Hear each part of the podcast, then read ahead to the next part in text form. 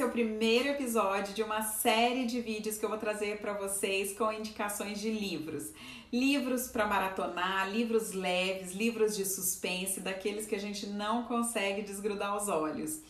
E essa ideia maluca surgiu numa conversa lá na loja.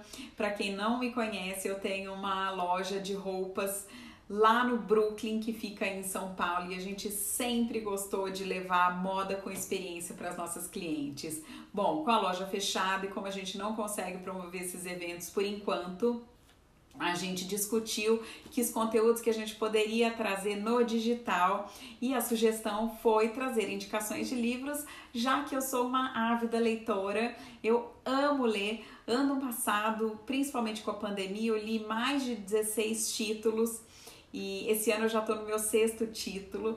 E para quem me pergunta, Raquel, como você consegue ler tanto assim? Na verdade, eu leio em múltiplas plataformas, e-book. Eu tenho no meu celular, inclusive, também um aplicativo da Apple que eu consigo ler, consigo ler à noite, porque ele escurece a tela, fica bem fácil. E claro, o livro de papel que a gente tanto ama. Minha primeira indicação dessa semana é esse autor aqui, um autor inglês chamado Ken Follett. Na verdade, o primeiro livro que eu li dele não foi esse, esse foi o último que eu li, é por isso que eu tô trazendo ele aqui. Uma amiga me emprestou, eu gostei muito. Na verdade, no começo eu não me interessei, depois eu li esse, e o livro, assim, eu posso garantir para vocês que é excelente.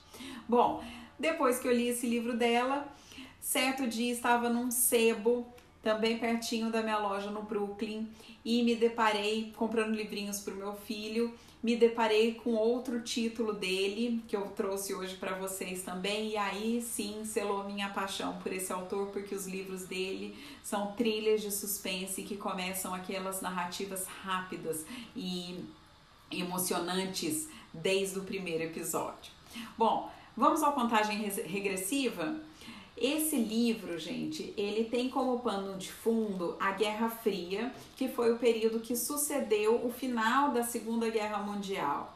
É, Estados Unidos e União Soviética estavam aí numa corrida, numa corrida armamentista, numa corrida tecnológica e principalmente numa corrida espacial.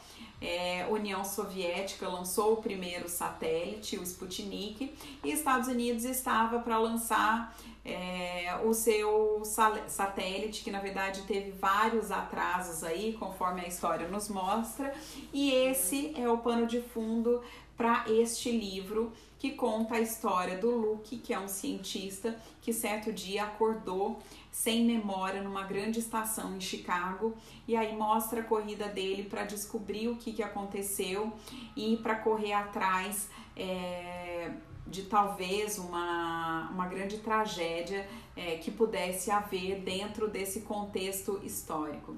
Gente, é excelente. É um livro que também tem bastante o tema da espionagem para quem gosta. Eu adoro esse tema. É uma das marcas principais do Ken Follett, então para você que gosta, vale super a pena. Um segundo título que eu trouxe dele é esse daqui. Esse é o meu livrinho que eu encontrei no sebo. Na verdade, esse título ele é o título em inglês. Se vocês forem comprar edições novas, não vem com esse título. Anotem aí. O, o título que está em português são As Espiãs do Dia D. Para mim, esse é um dos melhores livros que eu li do Ken Follett.